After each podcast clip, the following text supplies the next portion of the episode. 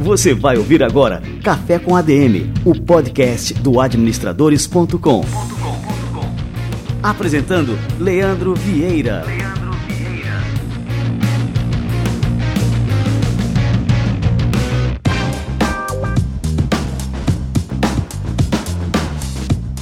Fala galera, está no ar mais um Café com ADM, a sua dose de cafeína nos negócios. Estamos começando o nosso episódio número 225. E no episódio de hoje nós vamos trazer tudo sobre liderança, um beabá sobre liderança com Armando Lorenzo. O Armando Lorenzo você já conhece, já é de casa, já esteve aqui no Café com a DM e ele também é diretor da Ernst Young University e também presidente do Instituto da Ernst Young. O cara saca muito e daqui a pouquinho ele chega por aqui para trazer essa aula para você. Fica ligado.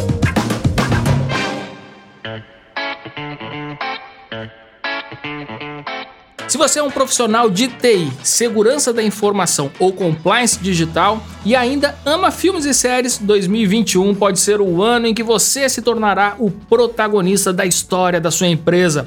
Você só precisa atender ao seguinte chamado. No dia 10 de março, das 9h30 às 18 horas, acontece o IBM Security Summit Brasil, um dos eventos de tecnologia e segurança da IBM mais aguardados do ano. Será um dia inteiro de discussões sobre como você pode enfrentar os desafios atuais em cibersegurança. Estrela essa jornada especialistas e líderes do mercado que compartilharão suas experiências e relatos de casos reais. A apresentação ficará por conta do carismático jornalista Felipe Ciani, ex-Globo, SBT e CNN.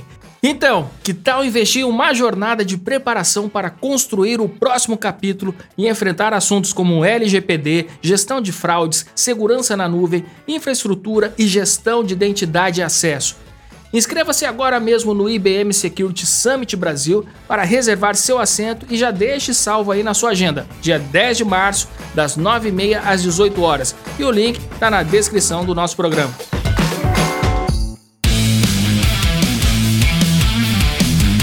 Muito bem, galera, vamos logo aqui esquentar o nosso cafezinho para receber essa fera, Armando Lourenço.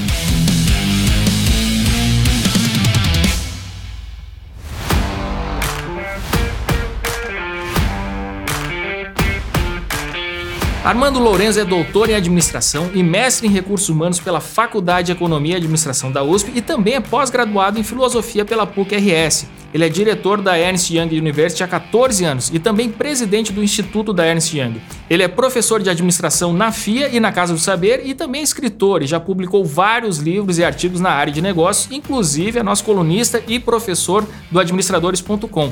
Ele atua como palestrante em eventos nacionais e internacionais e já foi escolhido como um dos três melhores líderes de educação corporativa nos Estados Unidos em 2016, 2017 e 2018.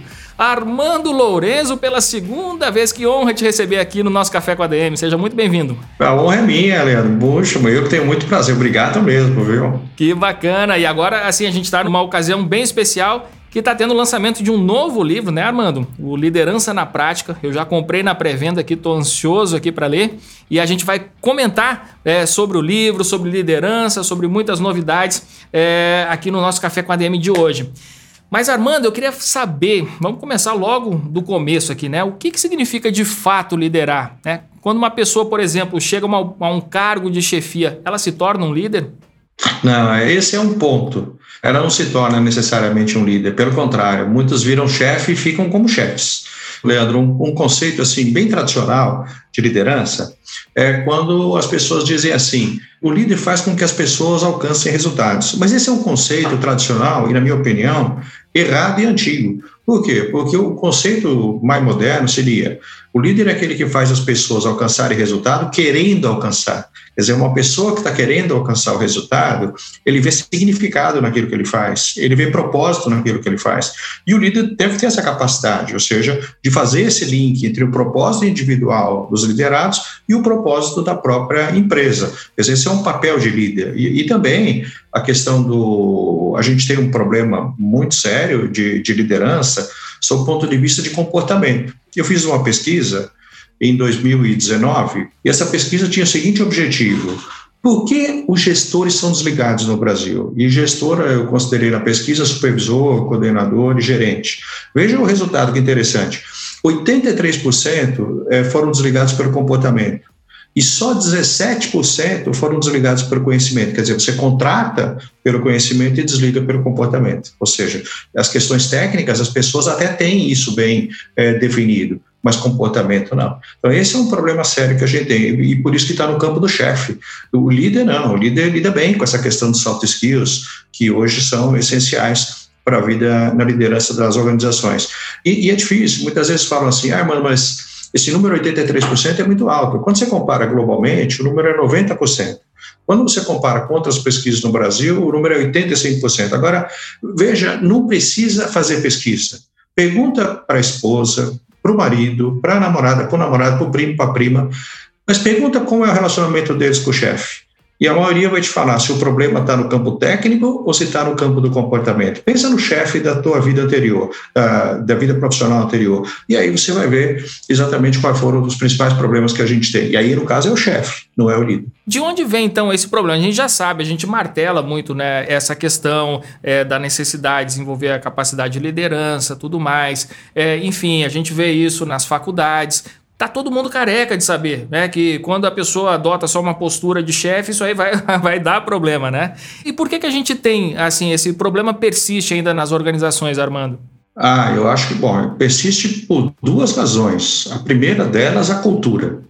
A gente tem uma cultura que a gente tem em algumas organizações que é muito antiquada e que essa condição de chefia é até premiada pelas pessoas, sabe? É, algumas pessoas olham com, veem com bons olhos a pessoa que é dura, ou seja, só que hoje em dia não tem mais espaço para essas pessoas. Então, a cultura é, de algumas organizações, elas estão, é, de certa forma, premiando determinadas pessoas, cada vez menos, Leandro, porque não há espaço mais, sobretudo com as novas gerações. O segundo ponto está ligado à questão de desenvolvimento.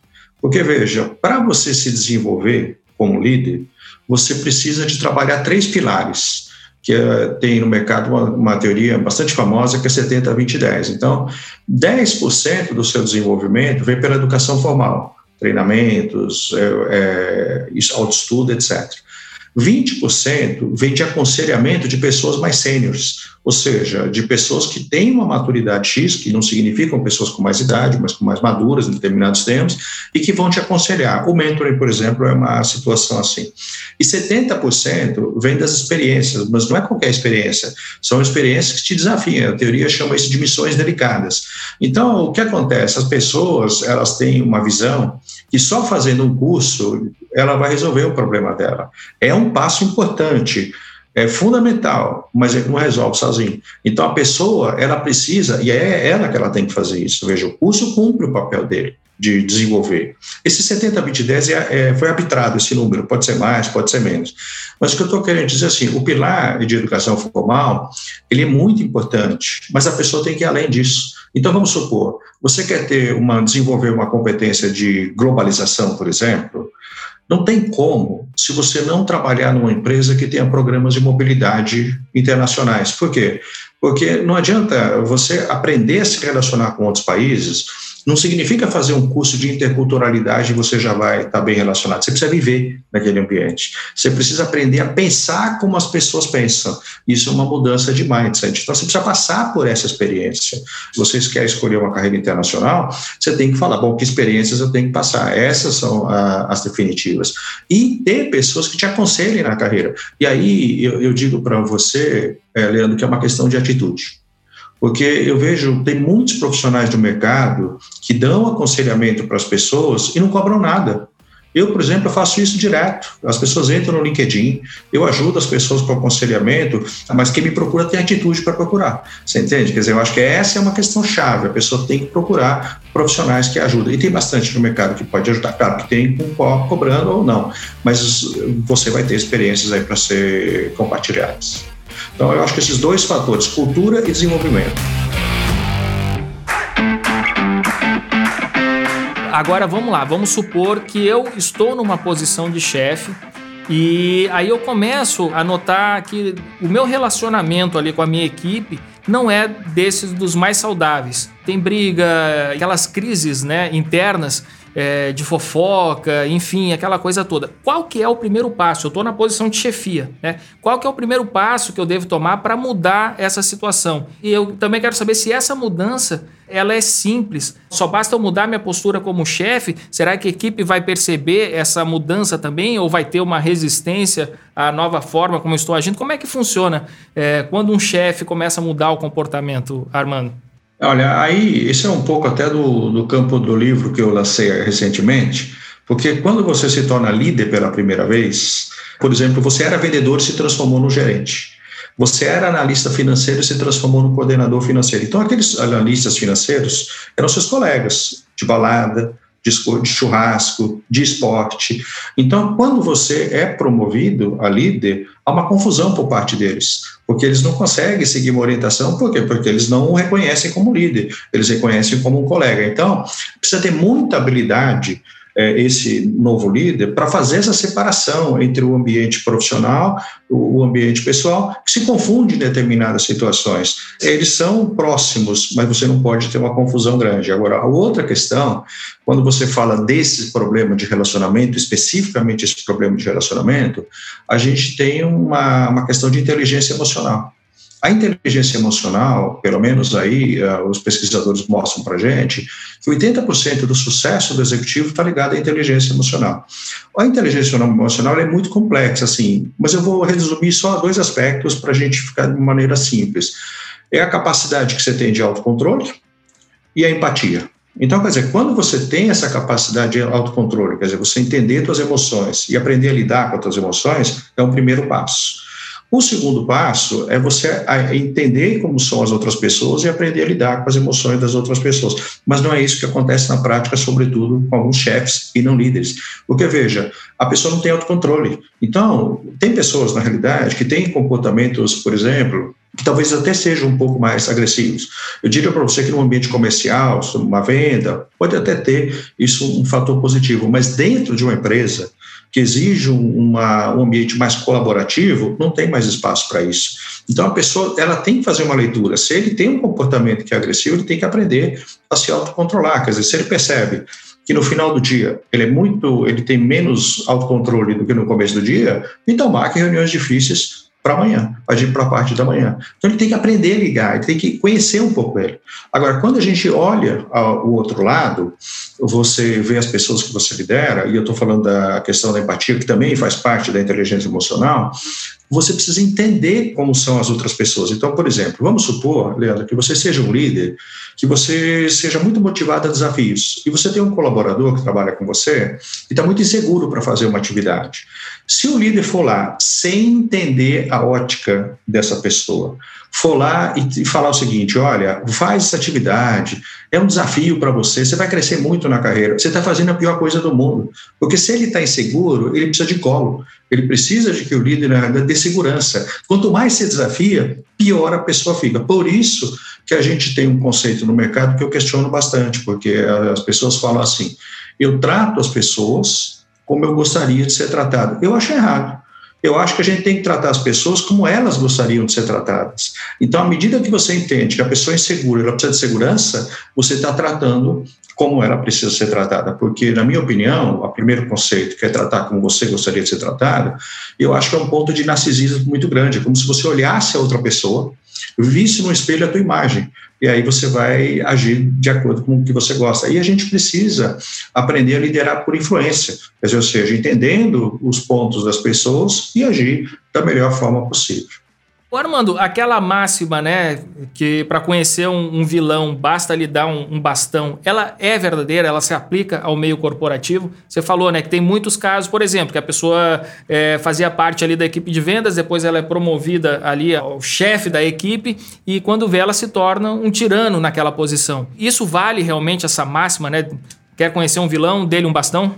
Ah, eu vale totalmente. Porque, veja, você sabe o que acontece? Eu vejo muitos casos de pessoas que são promovidas, Leandro, e inclusive no nível sênior, inclusive para direção. Ou seja, e aí ele adota um comportamento completamente tirano, é essa expressão, usando a expressão que você utilizou. E aí você escuta no, nos corredores da empresa o seguinte: ah, ele ou ela é, foram promovidos e se transformaram. Ninguém se transforma, a pessoa se revela. Ela já era assim. Então, na realidade, por isso que quando você dá o bastão, a pessoa se revela. Ela não se transformou, ela já era assim, mas ela vivia num ambiente que não era propício ela fazer esse tipo de coisa. E agora ela acha que tem esse ambiente, mas não tem. E por isso que muitas vezes elas acabam é, se dando mal, ou seja, porque não liderem. O livro, por exemplo, que eu lancei, ele aborda mais a primeira liderança. Mas quando você está trabalhando de líderes de líderes, isso impacto é maior. Porque, veja, você é um coordenador e você lidera analista é um, é um nível de, é um grau de complexidade. Mas quando você é diretor e você lidera gerente sênior, ou quando você é um CEO e lidera diretores, o grau de complexidade é muito maior. Se você não tomar determinados cuidados, como esse que eu acabei de falar, ninguém sobrevive nas organizações, porque a gente precisa trabalhar, e é muito melhor a gente trabalhar por um propósito, por uma causa. E a gente que está na liderança, a gente precisa passar essa causa para as pessoas. E quando você tem essa questão de tirania, é pior. E o duro ainda, é, Leandro, aqui, quando você fala a questão de tirania, me lembra um pouco, na minha opinião, o que é o mal que eu vejo nas organizações. É a vaidade humana. A vaidade talvez seja uma das piores coisas que tem nas organizações, mas não a vaidade sob o ponto de vista estético. Porque, por exemplo, o índio, ele se pinta e vai para uma festa. Não estou falando essa vaidade. Eu estou falando da vaidade na pior parte da palavra. Por exemplo, quem está me ouvindo aqui, quem nunca é, foi prejudicado por uma decisão de um determinado chefe, aí é chefe no caso, e quando você se pergunta por que, que essa pessoa tomou essa decisão, a única resposta que você tem é assim, porque sim, sabe? Ele fez por um capricho pessoal, por um ego mesmo, não tem racional nenhum, porque senão a pessoa não tomaria aquele tipo de decisão. Então, quando você nota, na realidade, essa, esse amor ao poder que muitas pessoas têm e que está ligado, é, intimamente ligado à tirania, você tem esse tipo de problema. Quando você fala né, liderar pela primeira vez, que é o foco ali do livro, é, você está se referindo ao contexto corporativo, né? Mas assim a gente tem várias situações na vida diversas aí, né? Algumas pessoas já foram líderes, é, já exerceram né, a liderança em alguma situação, seja numa campanha de arrecadação na comunidade, seja conduzindo alguns debates na reunião de condomínios, é, é até uma boa escola isso aí, né? É, qual é a diferença entre liderar nessas situações da vida, né, e liderar no contexto corporativo? É, uma experiência acaba influenciando a outra, tem diferença? E no nível técnico, eu acredito que tenha diferença. Então, você está liderando uma ONG, por exemplo, e uma reunião de condomínio, você tem diferenças técnicas que são muito grandes, isso não há dúvida nenhuma. Mas liderar pessoas é a mesma coisa, não tem jeito. Porque as pessoas precisam estar imbuídas numa causa, seja de uma reunião de condomínio, seja na sua empresa, ou seja numa ONG. E é importante que ele faça isso. E os erros, muitas vezes, que a pessoa que começa a lidar, liderar pela primeira vez ou lidera líderes, são os mesmos em qualquer ambiente. Porque, por exemplo, a pessoa que é líder e vai liderar líder, ela acha que ela tem muita experiência, mas ela esquece que a outra pessoa que ela vai liderar talvez tenha mais experiência que ela. E a pessoa não respeita esse tipo de coisa. Então, ele quer forçar determinada orientação sem levar em consideração a decisão do outro lado. E às vezes essa pessoa que você está liderando, que tem tanta experiência quanto você ou mais, talvez o ponto de vista dele ou a decisão que ele deseja tomar seja melhor que a do líder. E a pessoa precisa ter humildade para isso, em qualquer ambiente. Porque na reunião de condomínio você vê falta de humildade também. Numa ONG você vê falta de humildade também. Numa empresa você vê falta de humildade. Agora, numa liderança, quando a gente está trabalhando pela primeira vez, também seja em qualquer ambiente, acontece a mesma coisa. Por que, que a pessoa vira líder pela primeira vez? Ela entregava bem, ela entregava no prazo, ela entregava com qualidade, tinha bom relacionamento com o gestor e batia todas as metas. E ela conseguiu, então ela foi promovida. Sabe aquele, a questão? O melhor vendedor vira gerente, ou o melhor professor vira coordenador de curso e assim por diante. Só que a pessoa, ela não tem habilidades gerenciais. Então, ela vai descobrir depois que é promovida que para ela bater as metas delas, ela precisa fazer com que as pessoas batam primeiro. E aí que pega o problema, porque o líder novo, ele não quer ver é, erro, ele não quer ver atraso, ele quer bater metas, então sabe o que ele faz? Ele centraliza. Esse é o grande problema.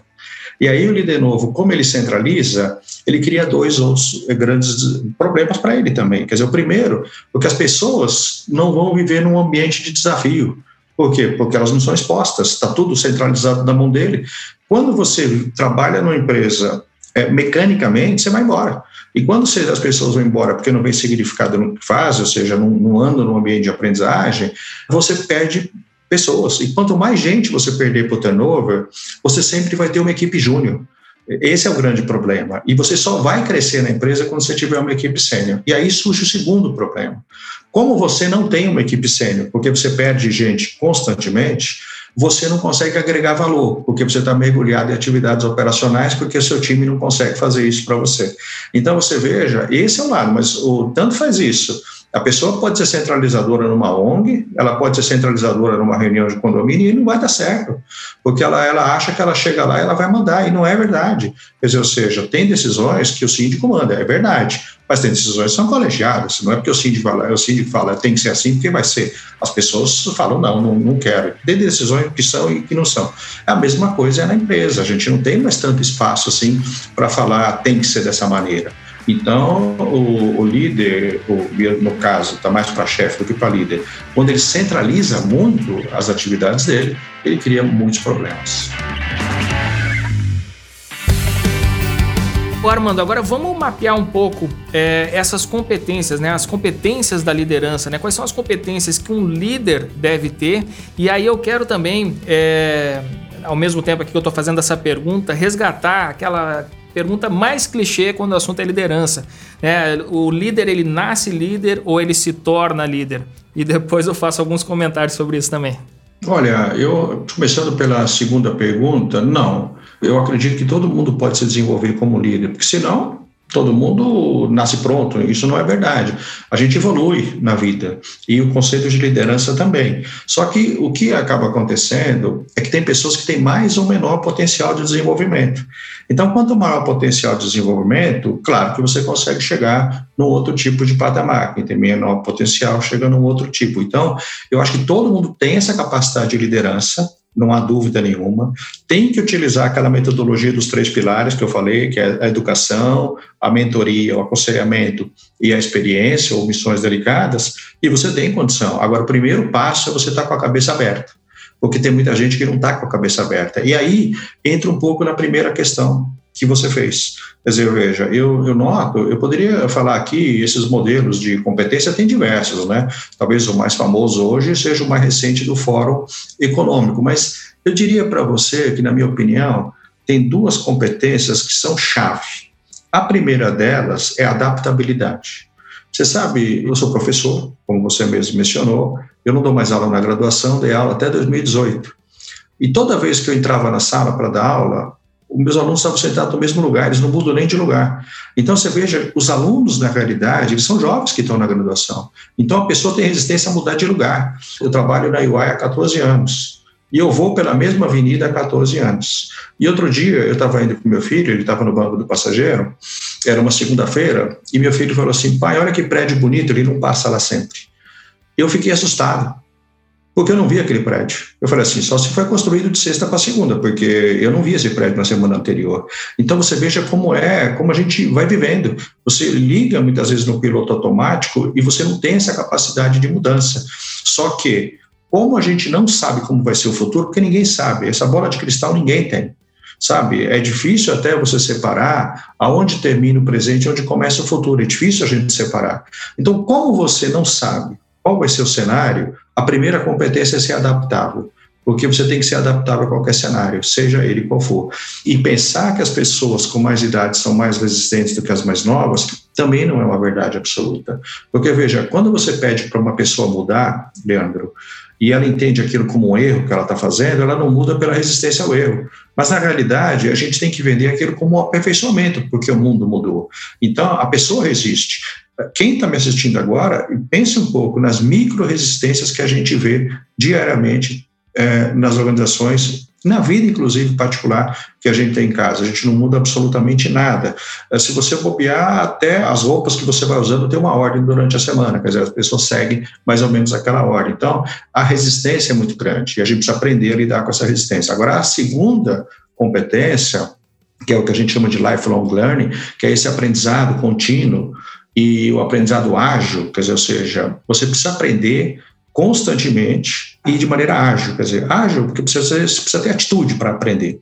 E a segunda questão do contínuo é porque as coisas estão mudando. Então, veja, hoje é, a gente não sabe se vai contratar um analista de recursos humanos que tem estudado recursos humanos e vai ensinar tecnologia para ele, ou se a gente vai contratar uma pessoa de analista de recursos humanos que conhece tecnologia e ensina recursos humanos para ele, você entende? Porque a tecnologia está dentro da função do analista de recursos humanos. Então, não tem como ele não aprender determinadas práticas, ele tem que aprender Power BI, ele tem que aprender Python, por exemplo, ele vai fazer pequenas programações. Então, não adianta mais, o job description que você tinha um tempo atrás do analista de recursos humanos é diferente do de hoje, e você precisa se atualizar. Agora, esse é um problema sério que a gente tem nas organizações, porque muitas organizações elas não desafiam as pessoas. Então a gente aprende muito na educação. Você tem, por exemplo, a sua plataforma é belíssima e tem muitos cursos para a gente aprender. Mas a gente aprende na sua plataforma e aprende no dia a dia também nas organizações. Quando você vive num, num ambiente que é parado, você não, você não é motivado a, a, ser desafiado. Por isso que você vê pessoas que têm maior, você, você, na vida profissional, você vai acompanhando algumas pessoas que estudaram para você na graduação, você vê pessoas que se desenvolveram mais ou menos. Claro que tem o potencial, mas muitas foram expostas também a situações de, de desafio. E eu acho que a gente tem que procurar essas situações. Então, essa questão de você se aprender constantemente e de maneira contínua, ela faz parte e ela tem que ser ágil, né? Quer dizer, porque, por exemplo, a gente faz contratação de pessoas hoje, mas a gente sempre contratou pessoas, mas hoje você pode contratar uma startup para solucionar um gap de competência que você tem na organização. Só que contratar uma startup é um processo completamente diferente do que você contratar uma pessoa convencionalmente. Muda todo o processo. Ou seja, desde o recrutamento, da seleção, do treinamento, da avaliação, remuneração, muda tudo. Agora, o, a pessoa que vai contratar, ela precisa ter um conhecimento diferente. Eu diria ainda, é, uma outra competência-chave que eu vejo também, é a competência de digital.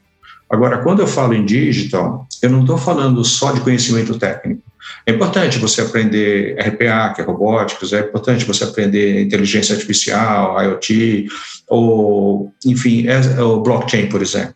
Mas o mais importante da competência de digital é você mudar o seu modelo analógico para o modelo digital. Quer dizer, quando você começar a procurar soluções digitais para resolver problemas cotidianos, você está entrando numa cultura digital. Porque enquanto você resolver esses problemas de hoje com uma mentalidade antiga, você está numa cultura analógica. Então, essa é uma competência. Só para finalizar, a questão de competências, que tem várias, né? Eu poderia aqui ficar, poderia falar por muito tempo, mas acho que uma que vale a pena destacar é a liderança por influência. A gente tem que entender que as pessoas são diferentes. Então, por exemplo, eu tenho dois filhos. Eu tenho meu filho Pedro, que tem 23 anos, e minha filha Marcela, que tem 25. Quem daqui é casado, talvez já tenha passado por essa experiência e vai entender bem o que eu falei. Quando eles eram pequenos, eh, eles eram bebês, eu ia no berço, eu ficava com muito medo de acontecer alguma coisa com eles. Então eu colocava a mão no nariz, assim, para saber se eles estavam respirando. Eu tinha um Isso é pavor. clássico. é clássico. É. Então eu estava cuidando dos meus filhos.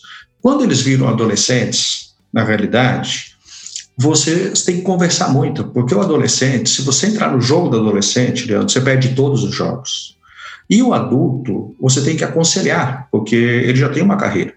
Mas por que, que eu falei isso dos filhos? Porque quando você transporta isso para o mundo empresarial, e, e aí eu peço para as pessoas que estão ouvindo perceberem isso, ou seja, a gente tem na empresa um funcionário independente da idade, um funcionário que é bebê e precisa ser cuidado, um funcionário que é adolescente, a gente precisa conversar muito, e um funcionário que é adulto, a gente basta aconselhar porque ele faz quase tudo sozinho. Ou seja, a gente precisa liderar pela influência, entendendo que as pessoas são diferentes. Então, é, esse é o ponto, e aí a empatia está completamente ligada a isso. Né? Cara, que fantástico. É, o Armando, qual que é o problema é, que a gente vive no mundo, que se observa, e tem vários estudos.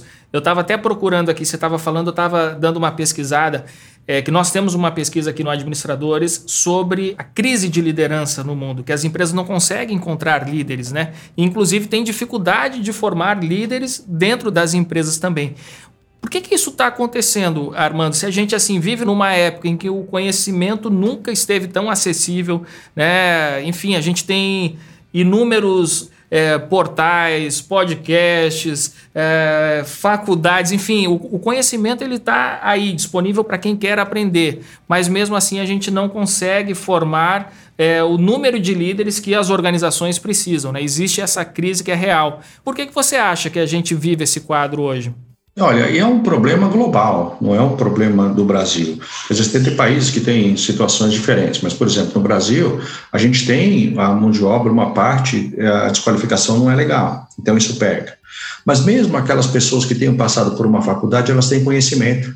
Mas isso não significa que elas têm uma habilidade ou atitude, elas têm só conhecimento. Então você veja que a faculdade é muito importante, mas ela forma parcialmente uma pessoa. Tem uma frase do Henry Mintzberg, né, que é um dos grandes autores de, de estratégia um dos grandes nomes da administração da atualidade, que ele diz assim que não se formam líderes em sala de aula. É, e isso é uma coisa assim, para quem é da área de administração é chocante, né? Você espera sair da faculdade com essas competências de liderança, e isso não acontece. Né?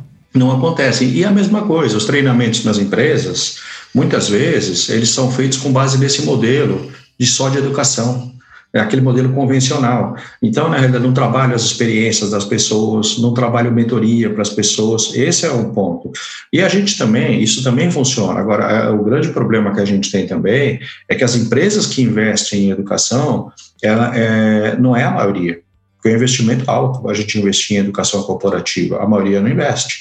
Então, quando, e quando eu estou falando, eu estou falando de um quadro de 20 milhões de empresas, que você tem muitas pequenas, quer dizer, que não, muitas vezes até falta recurso para fazer o investimento. E, e, essa é a grande parte da, das empresas é, no Brasil. As de grande porte, elas têm uma situação melhor. Agora, o que está acontecendo, que a gente está percebendo agora, é, essa falta de liderança é por duas razões, né? É que agora o país parou o crescimento globalmente, né, a gente parou de crescer por uma questão de pandemia, mas o mercado estava crescendo. Ou seja, aqui no Brasil nem tanto, mas fora estava. Então, o que acontece? Quando as empresas vão crescendo, elas precisam de gente prontas rapidamente. E você não tem. E aí, quando abre a vaga, você promove quem está lá porque a gente não acha no mercado. Se fosse fácil achar, a gente até colocava. Então, primeiro que você não acha as pessoas muitas vezes no mercado. Então, esse crescimento, na realidade, ele dificulta um pouco o processo da gente colocar. Agora, outra questão que eu acho que está mostrando para a gente essa falta de habilidade de liderança e que, na minha opinião, Leandro, é o maior desafio da liderança é a diversidade. As pessoas não conseguem lidar com a diversidade, não todos, mas uma parte e, e a, a, liderar, é, você, para liderar entendendo a diversidade, o primeiro passo é você respeitar a diferença. E eu não vejo muitas pessoas fazerem isso. Então a gente tem que entender que a diversidade. Só que as empresas elas têm cada vez mais diversidade. Isso é importante, é bom que seja assim. Mas se o líder é despreparado, ele não consegue viver. Agora, quando você compara as empresas com a década de 50, que praticamente eram pessoas totalmente submissas, hoje você tem um outro cenário. Então, por isso que está se mostrando mais. Dizer, a gente já tinha problema de liderança também na década de 50, mas é que você não tinha nem a expressão das pessoas, ninguém nem falava. Dizer, o que acontecia no relacionamento com as pessoas, essa relação de, de chefe e funcionário na década de 60, 70, 90, já era difícil, mas muitas vezes as pessoas nem comentavam. Só que agora as novas gerações estão trazendo isso. E eu acho importante trazer. Por isso que as empresas têm que mudar e estão mudando.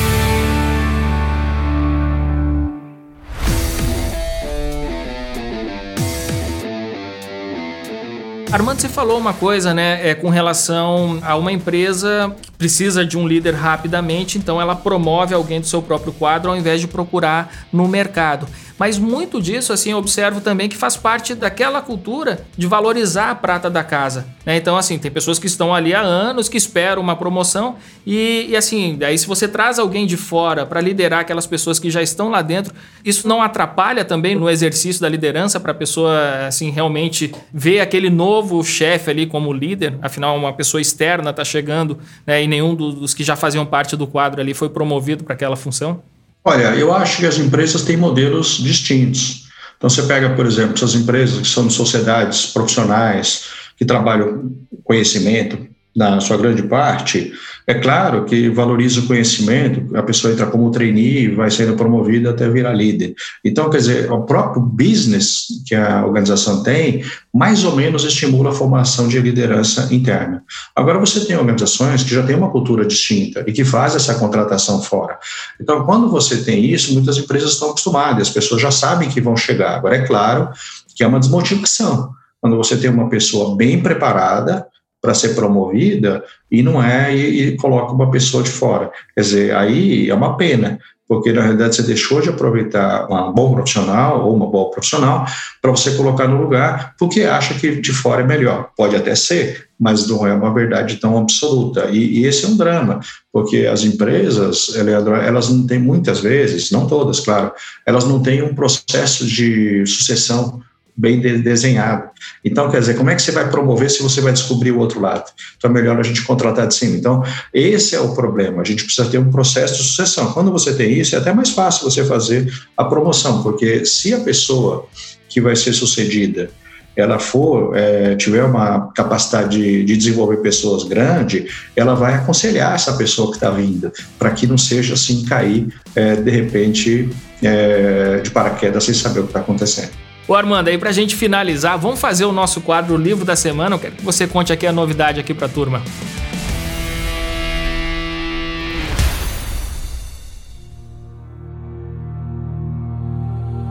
Livro da Semana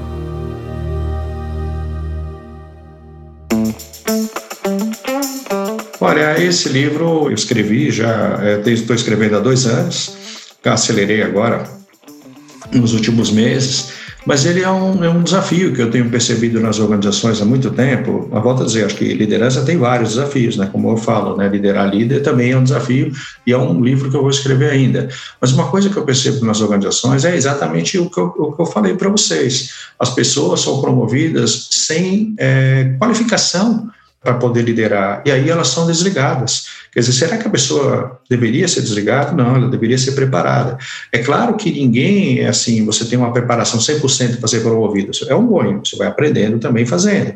Mas tem que ter um nível de, de, de preparação. Então, o livro, ele entra com essa história de tentar ajudar as pessoas nessa preparação porque eu vejo uma lacuna muito grande. É claro que, volto a dizer, como eu falei, o livro em si, ele não resolve todas as soluções. Ele é um livro, assim, particularmente, não por ser meu, ele é recheado de exemplos práticos e de técnicas, ou seja, porque é a minha experiência que eu passei nesse livro, e eu fui colocando ali toda a minha experiência profissional. Então, ele vai ajudar concretamente as pessoas nesse aspecto. Eu abro o livro falando das competências-chave que a pessoa tem que ter, depois eu já falo de tipos de liderança participativa ou lideranças é, e, times remotos, que é uma coisa bastante discutida hoje no, nos dias. Depois eu trabalho gestão de times, por exemplo, como engajar, como, como reter, como avaliar a performance, como dar feedback, como fazer um coach. Eu, eu trabalho técnicas, depois como desenvolver os times, é um outro aspecto, e eu finalizo o livro fazendo uma discussão entre essa relação que tem trabalho e emprego. Não é que o emprego vai sumir, mas vai ser cada vez mais trabalho do que emprego. Então, se a pessoa for vender um talento, Leandro, basta ela conhecer tecnicamente o que ela faz? Não. Ela tem que ter aspectos comerciais, e isso as pessoas muitos não têm, a não ser que você tenha trabalhado numa área comercial. Então, você tem que saber fechar uma proposta, você tem que saber negociar, você tem que saber, enfim, prospectar aspectos que muitas vezes você não tem experiência, mas isso é a realidade que está acontecendo nos dias de hoje. E como muitos vão abrir uma empresa e a empresa familiar é quase que natural a gente abrir uma pessoa com, da família, porque porque a gente escolhe pela confiança muitas vezes. Então você abre com o marido, com a esposa, com enfim, com o primo, com o irmão, com o pai, com a mãe, você abre em família. E aí eu, eu comento lá os desafios da empresa familiar e dou umas dicas também para as pessoas é, administrarem, no caso delas escolherem um negócio familiar. Fantástico! Este livro aí é o Liderança na Prática. Você já pode encomendar o seu. Eu já encomendei o meu na pré-venda. Estou esperando chegar aqui e ansioso para começar essa leitura para aprender cada vez mais com Armando Lourenço. Livro da Semana.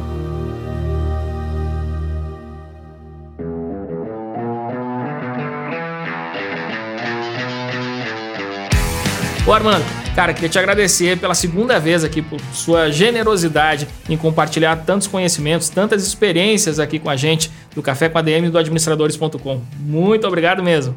Poxa, eu que agradeço a oportunidade de vocês, assim, num, num portal tão famoso. Para mim é uma honra estar aqui. Eu fico, assim, é uma emoção realmente estar no teu programa, ainda mais ser entrevistado por você, uma pessoa tão brilhante e especial. Que isso, Armando. Não me deixa sem jeito aqui.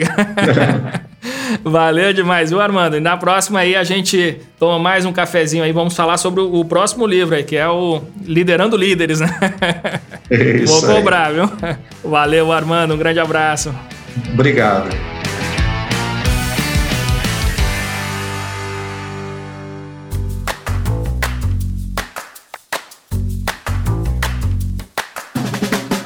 Que maravilha receber o Armando Lorenzo aqui pela segunda vez. Bate-papo fantástico. E olha só, eu recomendo que você adquira agora mesmo o seu exemplar do Liderança na Prática. Essa leitura está certamente imperdível. Como eu disse aqui na entrevista, eu já comprei o meu na pré-venda e você também pode adquirir o seu através do link encurtado que eu criei aqui, o adm.to barra liderança na prática. Lembrando, é claro, de não colocar nenhum acento, tudo junto sem acento, adm.to barra liderança na prática. Isso para comprar a versão impressa do livro e o adm.to barra liderança digital para comprar a versão digital. Galera, que café com ADM fantástico esse aqui de hoje. Na semana que vem, como sempre, a gente volta com mais cafeína para vocês. Combinados então? Então até a próxima semana e mais um episódio do Café com ADM, a sua dose de cafeína nos negócios. Até lá.